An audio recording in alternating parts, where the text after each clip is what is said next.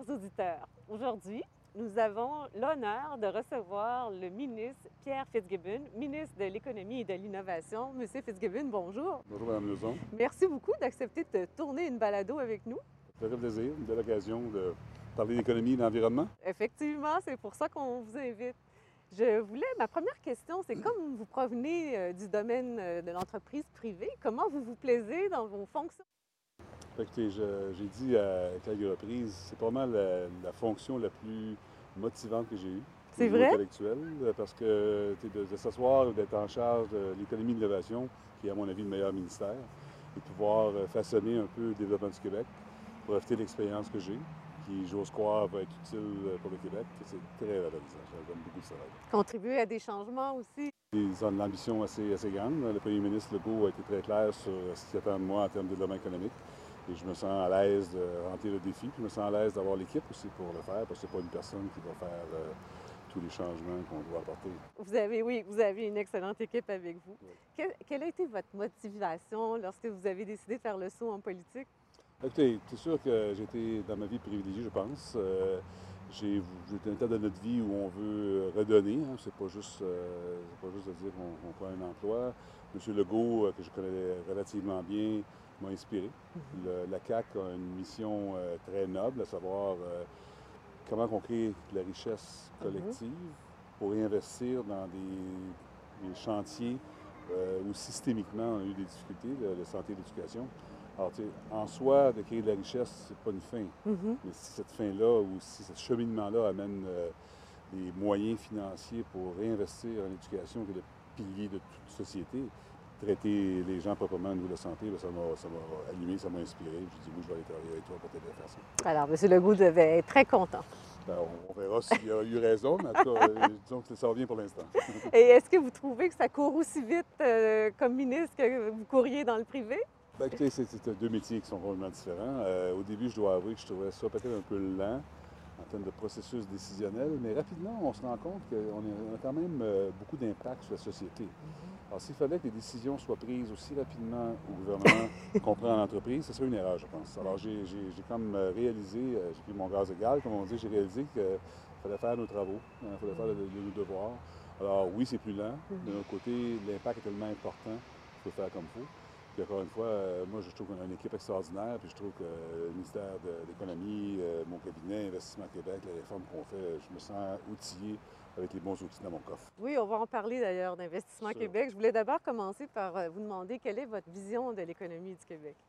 Que, Écoutez, notre vision, elle, elle est simple et claire en même temps. Je pense qu'il y a trois chantiers importants que nous voulons adresser. Le premier, c'est que malgré que nous avons une santé financière remarquable, il Mhm. faut, faut l'admettre, on a quand même une déficience importante au niveau de la productivité. Nos entreprises au Québec sont sous-productives de par le fait principalement qu'on n'a pas assez investi en innovation. Oui. Alors, le premier chantier, c'est que je veux stimuler l'investissement en innovation dans toutes nos entreprises. Le deuxième, euh, au, niveau, euh, au niveau finances publiques, on a un déficit commercial de près de 20 milliards de dollars sur nos- notre commerce, donc on importe plus que nous exportons. Euh, si on règle l'innovation, je pense qu'on va pouvoir rééquilibrer La balance. temps, la balance commerciale. Pas qu'en soi, c'est un problème. Je pense qu'on doit être autosuffisant sur une base euh, nette. Donc, notre objectif, c'est de réduire euh, le déficit commercial.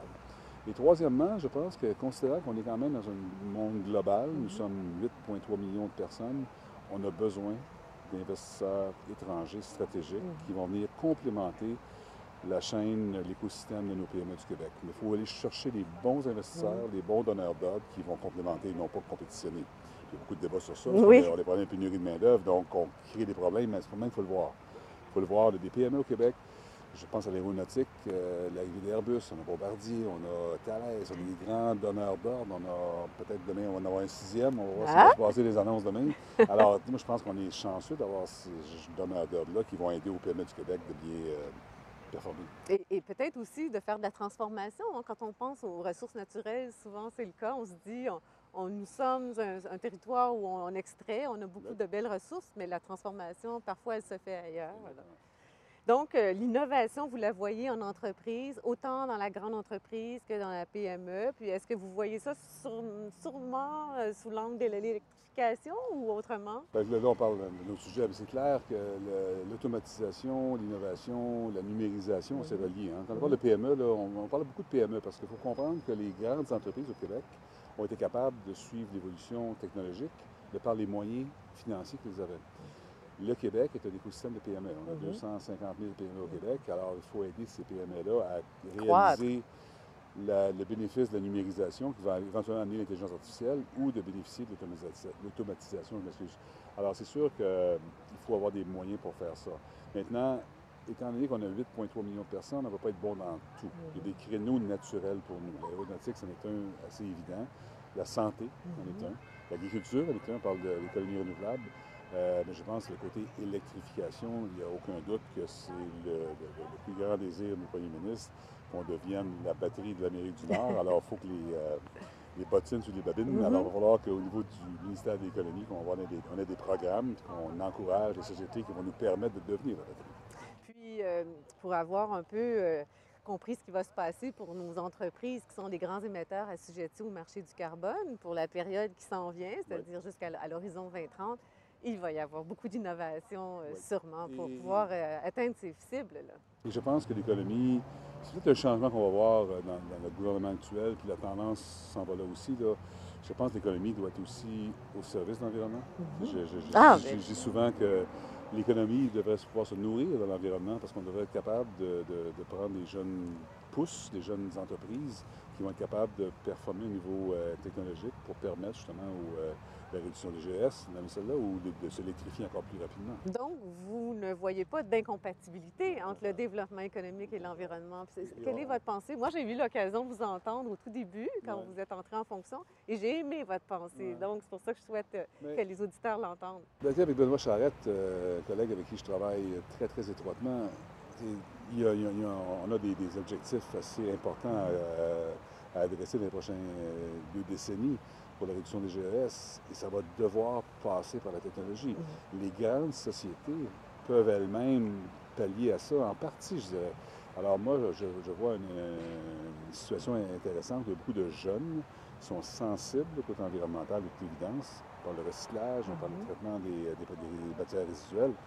Eux ont un intérêt de travailler là-dedans. Ce n'était pas le cas il y a 20 ans. Mhm. Alors ces jeunes entreprises-là, ben, c'est nous autres, au niveau de l'économie, on va pouvoir les aider à performer. Et puis quand ils vont venir opérationnels, ben, ça va aider aux compagnies qui sont les polluantes ou aider à celles qui sont pas polluantes, mais qui veulent améliorer leur, footprint environnemental. Alors, je pense qu'on voit une euh, effervescence de, de, de sociétés qui vont regarder la technologie, puis notre job, nous autres, l'économie, c'est de les, stimuler. Donc, vous ne deviez pas penser que vous auriez à travailler autant en environnement, j'imagine, lorsque vous avez été nommé? Un peu, un peu, parce que c'est une tendance quand même. Euh, l'environnement, on est, on est, tous conscients, peu importe l'âge que nous avons. Alors, euh, puis j'avais, j'étais dans mon ancien métier, euh, j'ai fait de l'investissement privé, je voyais beaucoup de jeunes sociétés qui s'intéressaient à l'environnement, donc c'est pas tout à fait une surprise pour moi. Et est-ce qu'on peut parler d'investissement Québec? On peut le voir... Comment vous voyez le rôle d'Investissement Québec dans le développement économique et en innovation, bien entendu? Je pense qu'une chose qui est importante au Québec, c'est qu'on a parlé beaucoup euh, de la prise de risque. Investissement Québec, j'ai toujours dit, les travaux qu'ils font, ils l'ont fait, bien. Ils l'ont bien fait dans le passé, je m'excuse. Le problème, c'est qu'ils ne le font pas. Alors, pour être conséquent, si on veut que les entreprises euh, investissent dans l'innovation, ben, il faut que l'Investissement Québec permette d'offrir du capital, mm-hmm. pas gratuit, aux entreprises. Alors, on a, un, gros, gros, gros euh, chantier où nous allons réunir le Québec. On va faire des IQ régionales, on va finir avec l'MEI pour pouvoir permettre d'identifier dans les 250 000 PME du Québec lesquels peuvent euh, bénéficier d'un programme d'assistance à capital pour innover ou pour faire de la numérisation. Alors, il y a un chantier euh, majeur de ce côté-là. L'Investissement Québec va s'ajuster sur nos objectifs. Exportation. Comment on va mieux exporter? Ben, c'est sûr que si on est plus compétitif, on peut mieux exporter, mais peut-être qu'on va regarder ailleurs aussi. Mhm. L'accord de libre-échange européen, mhm. vous savez qu'on a signé. Alors pourquoi pas penser à avoir des partenariats, des, lieux, géographiques en France ou en Allemagne ou dans nos pays, on pourrait permettre à nos PME d'aller s'installer, d'aller faire du maillage. On a, on a la chance d'avoir au Québec la seule province, les délégations du Québec à l'international. Et M. Legault et euh, Mme Nadine Giraud, euh, la mission de Mme Giraud, c'est de rendre les délégations plus économiques. Mm-hmm. Donc, pour le ministère de l'Économie, ça va être, euh, ça va être plus facile de pouvoir permettre à nos compagnies québécoises de mieux s'adapter au marché international Mhm. et réciproquement d'amener nos investisseurs stratégiques qu'on a besoin aussi. Ça, c'est vraiment créer de l'émulation. Exact, exact. Euh, Est-ce que c'est possible de nous parler de la tournée régionale dans le cadre de la démarche qui va mener à l'élaboration du nouveau euh, plan d'électrification et de changement climatique que vous faites avec trois autres ministres? En fait, euh, M. Charette a eu une très, très bonne idée où il a, il a relié euh, Jonathan Julien au niveau de l'énergie, évidemment, ma- Marie-Ève Proux, ma collègue qui travaille, aux régions, moi, l'économie, puis M. Charette lui-même, évidemment. Et ça nous a permis, je pense, de, moi j'ai fait trois euh, rencontres, il va y en avoir huit au total, je pense qu'on va en faire quatre sur huit ou sur neuf. Écoutez, ça, me permet, ça nous permet de pouvoir connecter avec tous les acteurs du milieu, que ce soit l'économie sociale, que ce soit au niveau du slash, que ce soit les entreprises, que ce soit les académiques, Mhm. parce que tout ça, ça va être relié à un moment donné. Alors pour moi, c'était une source, je dirais, d'inspiration, puis des, des idées, en fait, que honnêtement, je n'avais même pas pensé. Alors, euh, je pense que l'intention de Benoît était de, de permettre de, de- de se faire donner de l'information de la part des, des joueurs sur place. Alors, je pense que ça a eu l'effet double là, de motiver les joueurs à dire qu'on est sérieux et qu'on veut s'occuper, qu'on veut que les régions profitent de leur expertise pour nous aider. Puis ça a l'avantage de nous alimenter en termes de, en termes de menu, d'agenda pour les prochaines années. Ah, C'est très intéressant aussi. Et aujourd'hui, vous lancez le fameux fonds de croissance, hein, le fonds EcoLeader. Est-ce Ouais. que c'est possible de nous en parler un peu? Oui, écoutez, c'est un programme qui je trouve intéressant. Il y a 30 millions dans le budget qu'on a alloué à ce fonds-là. On a mis, je pense, 18, 18 ou 19 Point millions de dollars dans EcoLeader. Mm. Alors, ça se veut évidemment, toute la, la Fédération de, de plan d'action pour le développement durable, on veut que les, les 17 régions de du Québec puissent avoir des ressources euh, humaines qui vont regarder avec justement les gens du milieu quels sont les projets qui vont être porteurs. Et c'est un peu relié euh, au programme euh, du PEC. Alors, c'est un autre moyen pour nous d'avoir des tentacules régionales pour comprendre des enjeux plus spécifiques et s'assurer que la politique que M. Charest va, euh, Charest va mettre en application ou va div- divulguer au début de l'année 2020, là, Mhm, il Oui. s'appuyer aussi un peu de, de ce feedback-là. Et après l'exécution, qui est souvent où est l'enjeu euh, le plus important, on aura des ressources qui pourront aider à exécuter. Alors moi, moi, c'est un programme qui s'insère très, très bien dans ce qu'on fait Pour favoriser les, les pratiques euh, Ben oui, éco-responsables, puis la mise en place de technologies propres aussi, en région aussi, oui. Est-ce que, euh, pour des peut-être des questions un peu plus personnelles, est-ce que vous avez le temps de vous adonner à des activités sportives? Ben, un peu moins qu'avant, mais je suis heureux de constater que mon poids est resté relativement Euh, stable. Comment vous Euh, faites? alors, euh, on marche beaucoup ici. Non, mais j'ai- j'ai- j'aime faire du ski, j'aime faire des sports, euh, des sports d'hiver. J'en fais un peu moins, mais j'en fais encore quand même. Parce qu'il faut rester euh, sain d'esprit. Le- le- Être sain d'esprit, ça demande de l'oxygène euh, Oui. dans, notre, euh, dans notre sang. Alors, j'essaie d'être... Du temps pour vous Ah aussi, ouais. ouais. Puis avez-vous aussi le temps de lire un peu? Oui, ben, en fait, je lis beaucoup euh, au niveau géopolitique, international. Ça m'a Mhm. toujours intéressé. J'ai voyagé partout dans le monde.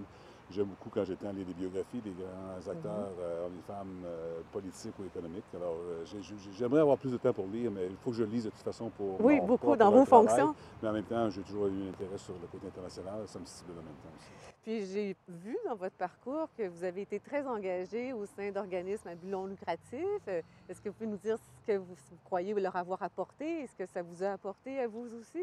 Oui, ben écoutez, euh, tout, ce côté, là, on parle un peu d'économie sociale, on parle de, de philanthropie. Je pense qu'au Québec, on sait tous qu'un des problèmes que nous avons, c'est qu'il y a une multitude de bonnes causes. Et euh, la dernière que j'ai travaillé, c'était avec le Dr. Julien, la. Julien. On a travaillé à tout bâtir un écosystème plus national. Là, je le vois maintenant au niveau du, euh, des, des- des- des pourvoyeurs de fonds. C'est très difficile d'être dans toutes les communautés. Alors, j'ai amené, j'ose croire, un peu de rigueur. J'ai amené aussi une structure plus nationale, parce que j'ai fait aussi avec d'autres fondations euh, des hôpitaux avant. Alors, oui, je pense que c'était mon expérience. Mon expérience euh, d'affaires a permis non seulement de ville d'argent, parce que c'est souvent la raison pour laquelle Mhm. on demande des gens comme moi d'aller dans les philanthropies, c'est de ville d'argent, ce que j'ai fait, mais j'ai aussi, je pense, amené peut-être une structure, une rigueur financière pour permettre justement d'avoir accès au, euh, au gouvernement, parce que c'est pas facile. Oui, pour ces organisations-là, oui, Il n'y a pas une mauvaise cause. Oui. Alors, comment, comment on structure les organismes de philanthropie pour qu'elles puissent être capables d'attirer les gens du, euh, des, des corporates qu'on appelle ou les gouvernements, ça demande une certaine expertise. Puis j'ose croire que j'avais cette expérience-là pour les aider. Bravo. Et nous terminons toujours avec nos cinq questions plus ludiques où on s'est inspiré de, de l'animateur Bernard Pivot à l'époque où il faisait l'émission euh, Apostrophe. Cinq questions. La première, c'est euh, quel est votre mot préféré dans le vocabulaire du développement durable, si vous en avez un? J'en ai deux. Allez-y. Euh, L'économie circulaire. Ah ben oui, oui. C'est- non seulement une tendance, je pense que c'est une réalité. Oui. Euh, on le voit dans le recyclage et tout. Alors, je pense que c'est une belle. Les deux mots, Ouais. effectivement. Puis, est-ce qu'il y a une personne qui vous inspire plus qu'une autre dans le domaine du développement durable? Non, je dirais, je, suis quand même assez sensible à tous les lobbyistes et non lobbyistes. Alors, euh, je n'ai pas tous les nommés, je m'intéresse à ça, mais je dirais que je suis capable de discerner Mhm. les, euh, les choses qui me touchent dans mon, dans mon métier. Alors, je, je vais être plus générique que ça, non. J'ai- tout ce qui est écrit, j'essaie de le lire. Et dans- sur une échelle d'un à 10, où vous croyez que le Québec en est en termes de développement durable?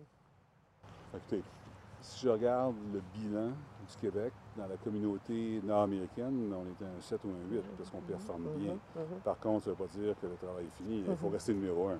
Et moi, une de mes, euh, mes motivations, c'est comment on peut rester numéro un tout en créant de la richesse. Mhm. Parce que beaucoup de gens pensent que euh, régler les problèmes environnementaux, c'est qu'on va s'appauvrir.